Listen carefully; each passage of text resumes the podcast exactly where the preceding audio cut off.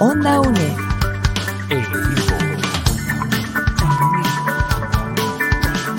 Imagen y sonido, hasta donde estés.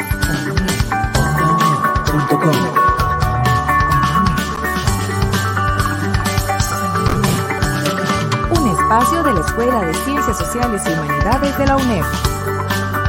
Hasta donde estés. Onda UNED. Acortando distancias.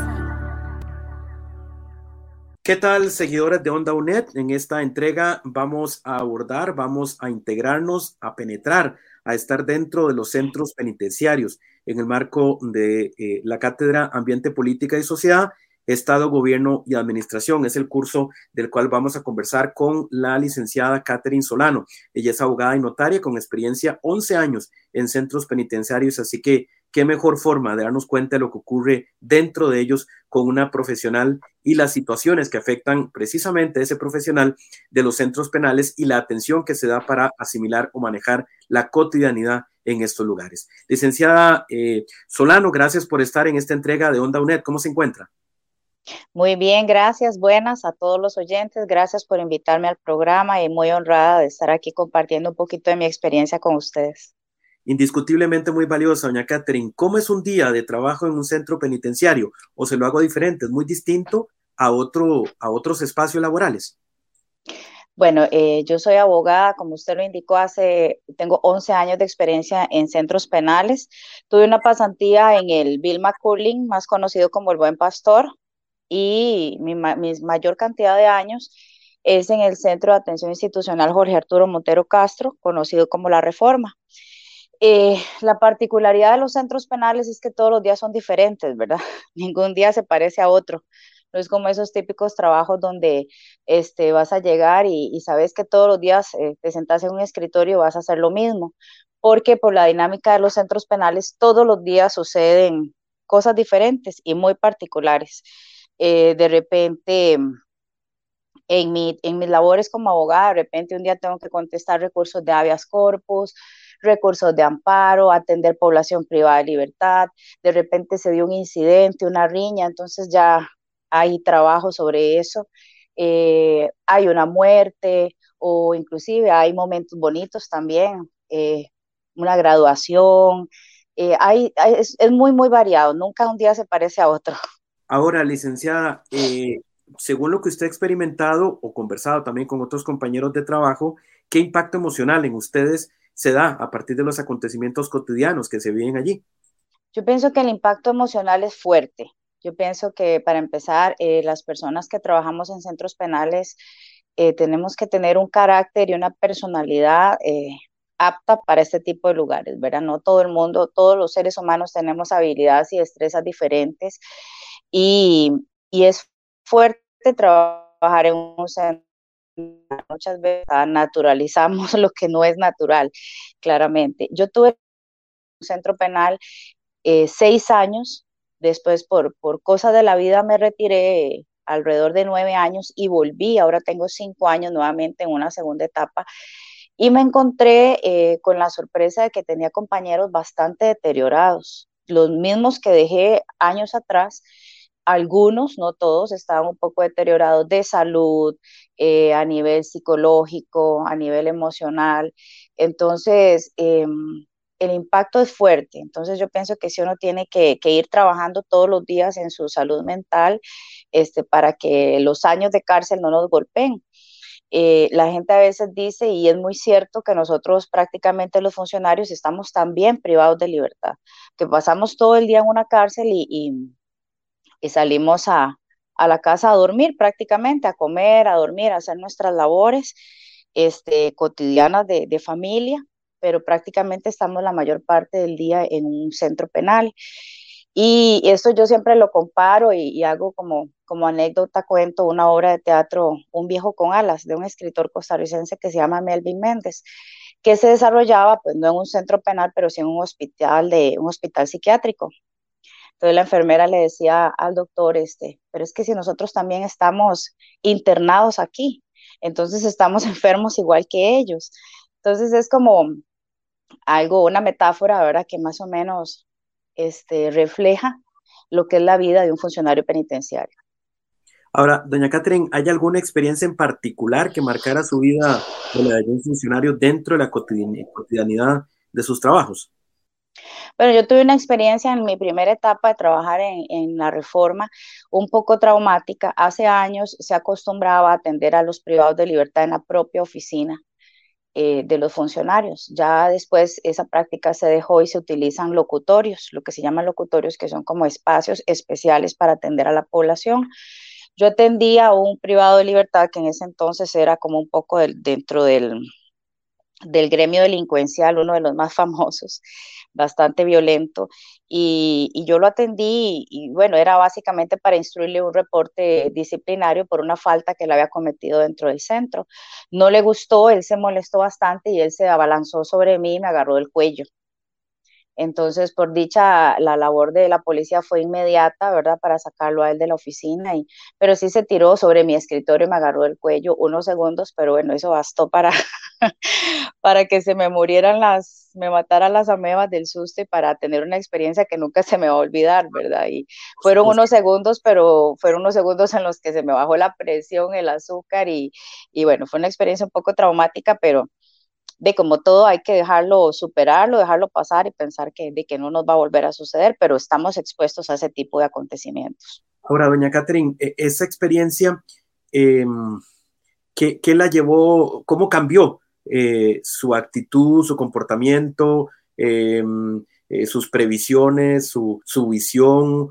Em, ¿Cuántos años tiene usted también de trabajar allí y que no le hubiera ocurrido antes? Porque una, una cosa sí es un parte de aguas en la vida, supongo.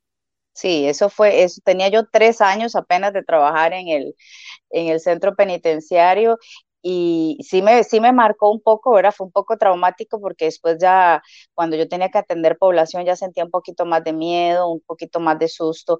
Yo siento que es igual como cuando uno lo asaltan o como cuando uno tiene un evento este, violento en su vida, que, que el síndrome postraumático pues cuesta un tiempo, ¿verdad? Que asimilarlo y dejarlo pasar y curarnos y ya después de ahí la vida sigue, en algún momento ya uno pues, lo dejó pasar y se le olvidó un poco y la vida sigue.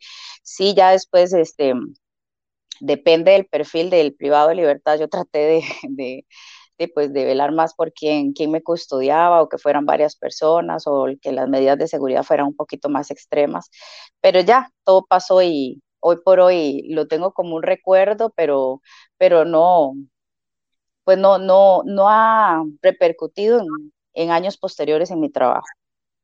Estamos conversando en Onda UNED con doña Catherine Solano, ella es abogada, ella es notaria también, pero principalmente lo que nos ha eh, motivado a convocarla a, esta entrevista con Onda UNED es precisamente su, su, experiencia en centros penitenciarios. Y bueno, ya hemos escuchado una experiencia que, que no la desearía nadie y que indiscutiblemente marca la vida también profesional dentro de un espacio como los centros penitenciarios. Ahora, eh, Catherine, eh, ¿Hay alguna eh, días realmente difíciles en la labor en los, centros en los centros penales que le hacen revalorar el trabajo suyo en estos sitios o, que le han llevado como a, reflexionar sobre el papel inclusive, por así decirlo, de los externos, como, usted que va, no, es su sitio de, donde, donde convive, donde vive, pero sí a reflexionar cuál es su rol, su papel dentro de un espacio como este hay días muy complicados, hay semanas como en todo trabajo, hay semanas muy tranquilas, por decirlo de alguna manera, y hay días muy complicados donde uno llega a la casa simplemente con las energías gastadas, ¿verdad? Y que uno dice, ay, qué, qué trabajo más duro. En mi caso, yo sufro mucha presión familiar, porque en mi familia sufre mucho porque yo trabajo en un centro penal. Mi mamá es muy creyente en Dios y siempre cuando yo me voy, ay, que Dios la cura, que Dios la acompañe y que no pase nada. ¿Por qué? Y sabemos que entramos, pero estamos expuestos a una fuga, a una, mm, a una privación de libertad, a una toma de rehenes, a cualquier cosa en realidad. Ahí uno, uno, uno puede estar expuesto a, cualquier cosa. Entonces muchas veces cuando suceden eventos este, violentos o pasa algo fuera de lo normal, eh, la presión sí, uno llega a la casa, y va, busque otro lugar, busque otra opción, ya no trabaje más ahí, eh, mis papás viven tensos, este, a veces mi hijo también, este, entonces sí, uno, a mí me gusta lo que hago y yo estoy clara que yo ahí podría pensionarme y podría trabajar toda mi vida porque lo, lo que uno ama y lo que le apasiona, pues uno lo, lo, hace con gusto y con amor, pero si a veces uno sufre mucha, sobre todo este, presión familiar, de que no trabajé ahí, ay, ¿cómo hace para trabajar ahí? Los amigos, ay, ¿cómo hace? Es que qué complicado, es que, que yo me muero, dicen algunos, yo con solo entrar a una cárcel tiemblo y, y sí, es, es, es, es parte de, de, lo que uno vive como funcionario penitenciario. Ahora, doña Catherine, ¿usted trabaja con miedo allí, cotidianamente? ¿Usted va con miedo, va preocupada o ya, o ya, ya esa, lo que hay allí, ya usted de alguna forma lo toma con cotidianidad? No, ya yo lo tomo como algo cotidiano, ya yo no trabajo con miedo, sí, sí tengo claro, no podemos perder la perspectiva de dónde estamos en todo momento, saber que hay ahí todo tipo de emociones, todo tipo de sentimientos, eh, gente muy buena, gente no tan buena, gente de diferentes costumbres, este, de que por algo están privados de libertad, ¿verdad? Por algo han sido sentenciados. Y, mi labor básicamente es no perder la perspectiva, trabajar básicamente eh, con un norte muy claro, que, que es que ellos son seres humanos que lo único que pierden es la libertad de tránsito de ahí en adelante ellos tienen los mismos derechos que tienen todas las personas que estamos este, afuera, que no estamos privadas de libertad. Entonces uno trabaja bajo esa regla de que son seres humanos que ya están sentenciados, ya están pagando por el delito que cometieron, eh, no debemos juzgar, pero sí muy claro de dónde estamos, ¿verdad? Y, y, trabajar bajo esa regla, yo siempre digo, son seres humanos y mi labor es hacer valer esos derechos humanos y, y, ya el miedo, pues ya, ya el miedo pasó hace muchos años. A veces hay situaciones donde uno como que se quiere, le palpita el corazón y si está sucediendo algo ahí adentro y uno ve que, que hubo un evento de violencia y todo, uno como que sí, se afecta un poco, pero ya, ya es menos, cada vez es menos. Eh, doña Catherine, em, hace muchos años, pues se hablaba que obviamente los centros penales eh, no solo era separar, por así decirlo, de, de los que han cometido un delito y de los que no, sino también esa capacidad de, mm, prepararlos de nuevo para la vuelta a la sociedad, ¿no? Es un tiempo que, que el juez ha determinado, que el proceso ha, que el sistema ha determinado y, para volverse a incorporar. Ahora, ¿usted siente que lo que se vive allí es preparatorio para, para, para que la persona se logre reincorporar este, civilizadamente a la sociedad una vez que cumpla su, su pena? Esto es un tema muy complicado. Yo siento que nosotros como sistema penitenciario todavía estamos muy carentes de herramientas de reinserción social. Yo pienso que no tenemos un sistema penitenciario que ayude a la reinserción y que ayude a, que la persona este, pues salga una persona de bien o salga un, un ser de bien. Yo pienso que eso es un tema personal como todo. Eh, dentro de la medida de las posibilidades del sistema penitenciario se les dan las herramientas para que hagan las cosas bien. Eh, el que quiere puede estudiar, el que quiere puede trabajar, el que quiere puede hacer artesanía, eh, el que quiere puede en su interior, ¿verdad? Tratar de hacer las cosas bien pero hay gente que definitivamente no, ¿verdad? Que su modo vivendi es la delincuencia, entonces no tenemos pues un sistema o cárceles que más bien reinserten en la sociedad o que ayuden a mejorar a las personas hay unos que salen peor, claramente, ¿verdad? Porque en la cárcel pues se encuentran con otras personas que, con las que pueden aprender más, más mañas, más, más cosas negativas e indebidas. Entonces yo siento que, que sí se les dan las herramientas, no tanto como quisiéramos, pero que es un tema muy personal si ellos quieren hacer las cosas bien, ¿verdad? Hay gente que sale más mal de lo que entró y hay gente que sale mejor. O sea, yo he tenido la experiencia de gente que entra alfabeta y salen hasta con un título universitario. Entonces, invirtieron su prisionalización, ¿verdad? Y otros más bien la, la desperdiciaron porque salieron peor. Bueno, usted me da pie y no podemos, eh, sería una, una, una, traición de alguna forma no mencionar a que la Universidad Estatal a Distancia hace un gran trabajo precisamente en los centros penales, de darles esa oportunidad. De hecho, es un orgullo ver cómo, de hecho, la UNED hace una gran labor ahí en la reforma. Hay muchos muchachos que están estudiando administración de empresas, eh, contabilidad, si no me equivoco, administración de negocios. Entonces yo digo, entran eh, tal vez con una primaria completa nada más y ahí tienen la oportunidad de, sacar la secundaria y de estudiar a nivel académico, que es la Universidad Estatal a Distancia la que nos da esa posibilidad, que es, es bastante complejo, dar, dar eh, educación universitaria en un centro penal y aún así se logra. Entonces, cuando uno ve esas cosas, cuando uno va a una, una graduación, por ejemplo, y salen profesionales, a uno le explota el corazón de felicidad de saber que, que sí se puede, y yo digo, de, de, de, todos los privados, uno que salga bien, uno que salga profesional, uno que haga las cosas bien, ya valió el boleto del trabajo de nosotros. Magnífico. Estamos sosteniendo una conversación muy interesante con doña Catherine Solano. Ella es este, abogada, pero ha trabajado por más de 11 años en centros penitenciarios y nos está compartiendo su experiencia allí en el marco de eh, la Cátedra Ambiente, Política y Sociedad del curso Estado, Gobierno y Administración.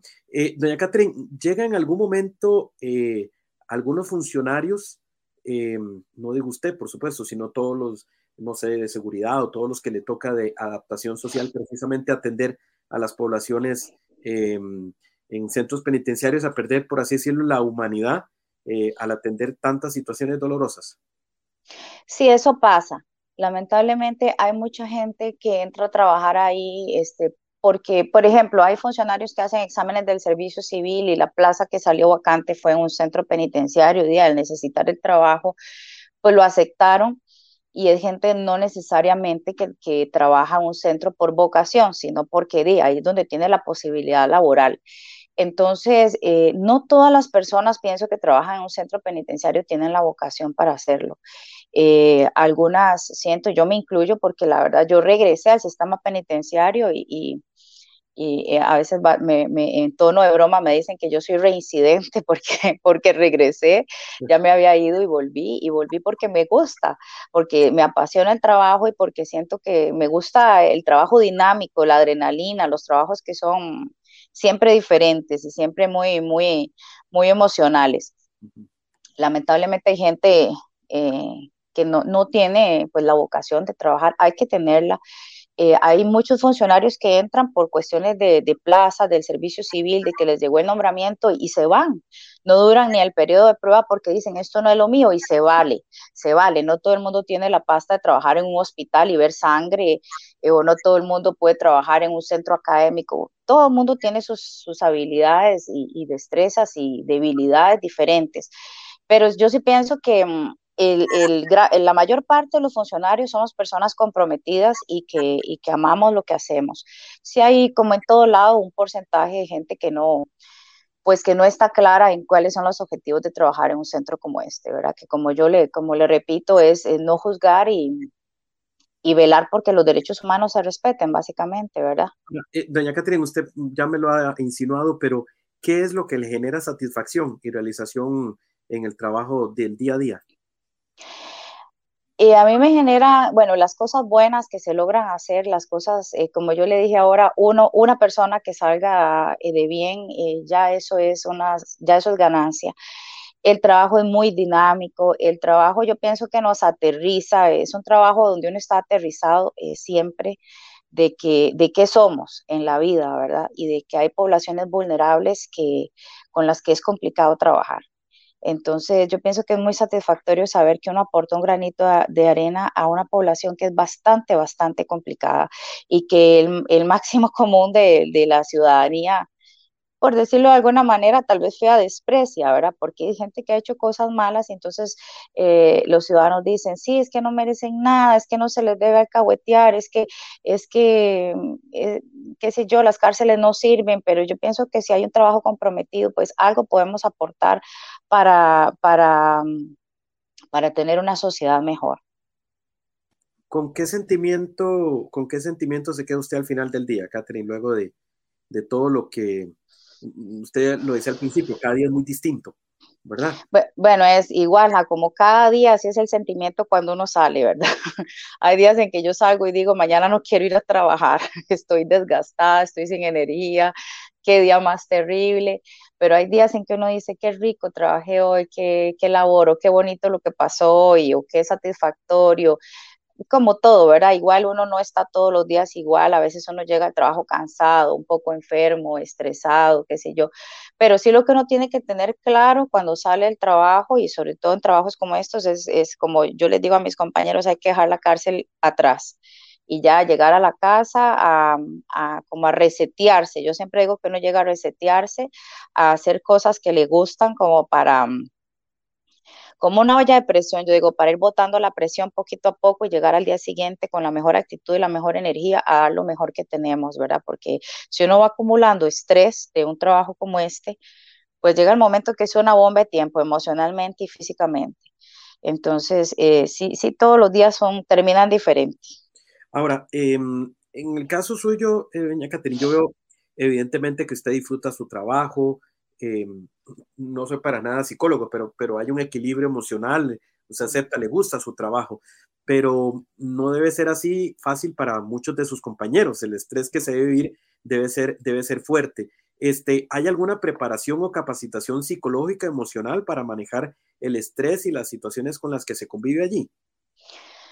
Vieras que en realidad, bueno, la Escuela de Capacitación del Ministerio de Justicia y Paz, que es el ministerio al que están adscritos los centros penales, eh, sí, eh, a menudo hace capacitaciones en la Escuela de Capacitación de Manejo del Estrés, de Salud Ocupacional.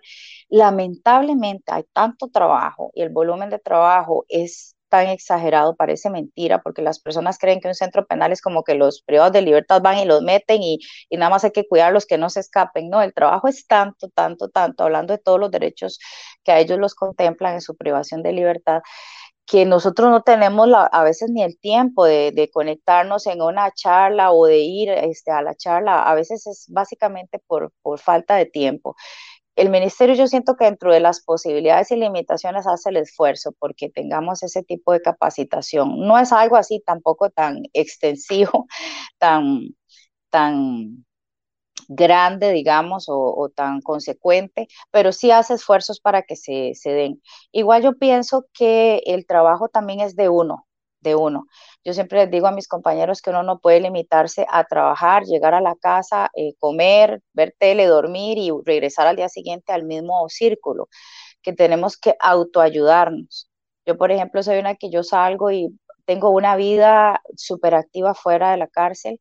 Em, yo practico danza aérea, me gusta el teatro, tengo un, tengo un emprendimiento de jabones artesanales, hago cosas que me gusten, comparto con mi familia, recibo clases de canto y hago muchísimas cosas que son como mi, como yo decía, resetearme, porque yo digo que es como de verdad, como una olla de presión donde hay que ir soltándole el vapor, porque si no todo ese estrés se acumula si bien es cierto, a mí me gusta el trabajo, pero soy un ser humano, me genera estrés, me genera a veces gastritis, dolor de cabeza, depende, depende cómo estuvo el día.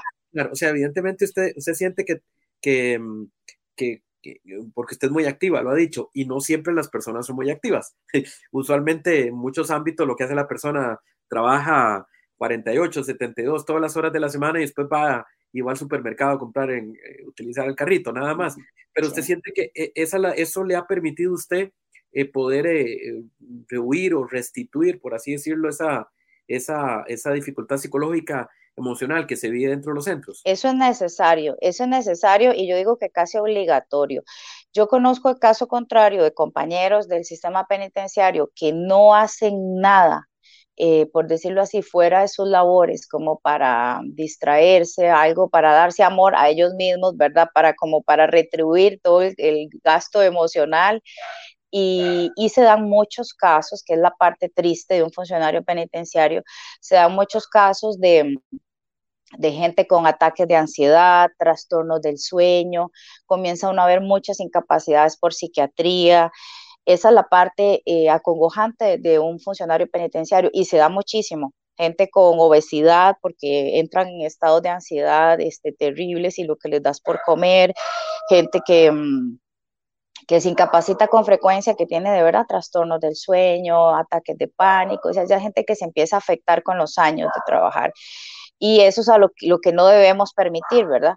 A mí me dicen, eh, ¿cuánto va a trabajar usted? Y bueno, yo me puedo pensionar ahí, pero si yo veo que ya e, el, trabajo está afectando mis emociones y que ya yo eh, estoy cambiando y que ya yo me estoy enfermando emocionalmente, eh, definitivamente cambio de trabajo, busco otra opción y, ya, me retiro porque este, no, no, podemos llegar a eso. Entonces, precisamente, eh, yo les digo a mis compañeras, lleguen a la casa a leer, a hacer ejercicio, a, a, hacer que, o sea, algo que las saque de verdad, que les quite todo lo que pasó en el día Entonces, que la saque un poco de la cárcel.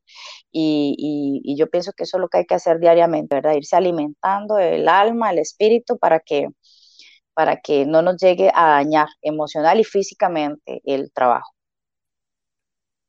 Estamos conversando con eh, Catherine Solano a propósito de la situación en los centros penitenciarios, una experiencia realmente muy, muy interesante para comprender desde una perspectiva eh, como, como abogada, principalmente la situación emocional que se vive dentro, dentro de los centros penitenciarios, valga decir, en donde la UNED tiene un programa muy robusto que ha permitido a muchos este, privados de libertad poder estudiar eh, dentro de los centros penitenciarios que les permite una reincorporación a la vida no solamente eh, ya em, civil, sino la vida laboral, la vida económica, una vez que salgan estas personas. Eh, ya para ir un poquito concluyendo, doña Caterina, esta conversación que le agradecemos, ¿qué consejo daría o qué medidas tomaría usted para, para revertir aquellas experiencias poco gratificantes o hasta dolorosas que se experimentan en un centro penitenciario? Bueno, como decía anteriormente, hay que buscar cosas que nos gusten y cosas que nos sanen. ¿verdad? Si hemos tenido experiencias feas eh, o días pesados, eh, yo pienso que hay que buscar algo que nos guste y que nos saque de ahí, que nos saque de ahí. La vida del funcionario penitenciario es muy, muy complicada y no solo, bueno, en mi labor como abogada, pero uno termina siendo al final psicólogo, un poco, un poco de, de todo pero tenemos trabajadores sociales, tenemos psicólogos, tenemos educadores, tenemos policías y cada uno en su rol tiene una labor, muy complicada. Eh, tenemos nutricionistas, enfermeros, médicos, o sea, es todo un mundo. Los centros penales son como, como una ciudad pequeña. Entonces, eh, debemos hacer cosas que nos gusten siempre. Yo digo, salir, dejar atrás el trabajo y el que le gusta correr, corra, el que le gusta leer, lea, el que le gusta pues estar en familia, jugar y eh, ir al gimnasio, no sé, cosas que le gusten, colorear, pero sí cosas que, que nos ayuden emocionalmente a salir porque si uno nada más se limita a trabajar, y bueno, esto sucede en la mayoría de los trabajos, si uno hace de su vida nada más el trabajo, eh, vamos, eh, tenemos asegurado un futuro enfermo, un futuro deteriorado, ¿verdad? Un cuerpo, un cuerpo enfermo, una mente enferma. Entonces yo digo que siempre tratar de, buscar cómo hacer cosas que nos distraigan y nos saquen de la cotidianidad. Ahora, e, en que usted me mencionaba que había casos de compañeros que no tenían esa vida activa y usted observa en, ellos, Catherine, y en otros centros penitenciarios que me imagino que se conversan y ven lo que ocurre, eh, mm, ¿cómo decirle? Eh, dificultades o eh, problemas mayores psicológicos, precisamente. Sí, sí, sí. Hay gente que va, eso va increciendo, ¿verdad? Cuando la persona empieza, eh, y todo empieza como un síntoma, o sea, yo digo, si ya yo estoy teniendo ataques de ansiedad, ya yo tengo que ir viendo qué hago, corra, es una, es una alarma, ¿verdad? Si ya yo estoy teniendo trastornos del sueño, hay una, hay ciertas este, psicólogos que le dicen a cuando ya usted sueña con cárceles, es que ya, pero a veces en un tono muy, muy también de vacilón, porque a veces pasa, ¿verdad? Que uno sueña con cárceles. Hay compañeros que son adictos a las películas de cárceles. Y le digo, yo nunca en la vida vería series de cárceles y películas porque ya eso lo vivo todo el día. Pero ahí cada quien tiene su forma de, ver las cosas. Pero cuando ya una persona empieza con ataques de ansiedad, trastornos del sueño, ciertas alertas es donde tiene que decir, bueno, aquí tengo que hacer algo, aquí tengo que correr. Y si es del caso, cambiar.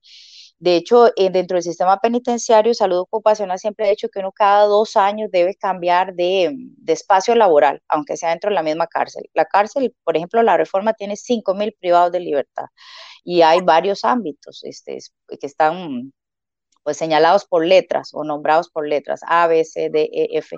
Y cada dos años nos mueven nos mueven de ámbito para trabajar con otros compañeros, otra población, parte precisamente de la salud mental que necesitamos.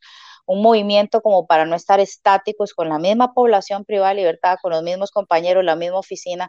Entonces, sí, hay ciertas alertas que nos dicen que debemos movernos, ¿verdad? Si ya uno se siente quemado, como lo decimos popularmente en los trabajos, en un trabajo, pues decir, no, voy para otro lado, o pido que me muevan, o pido unas vacaciones, o pido un permiso por un tiempo, o que me muevan a oficinas centrales, pero como saber leer, ¿verdad? Este, ¿qué, ¿qué, está pasando? Le quiero agradecer muchísimo que haya compartido con Onda UNED su experiencia.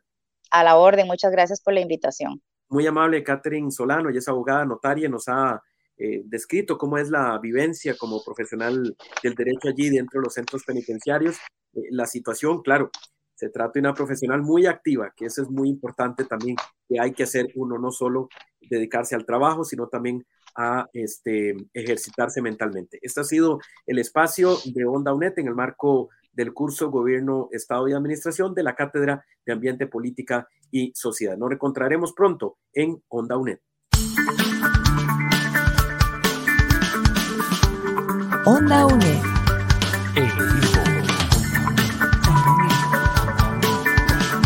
Imagen y sonido, hasta donde estés.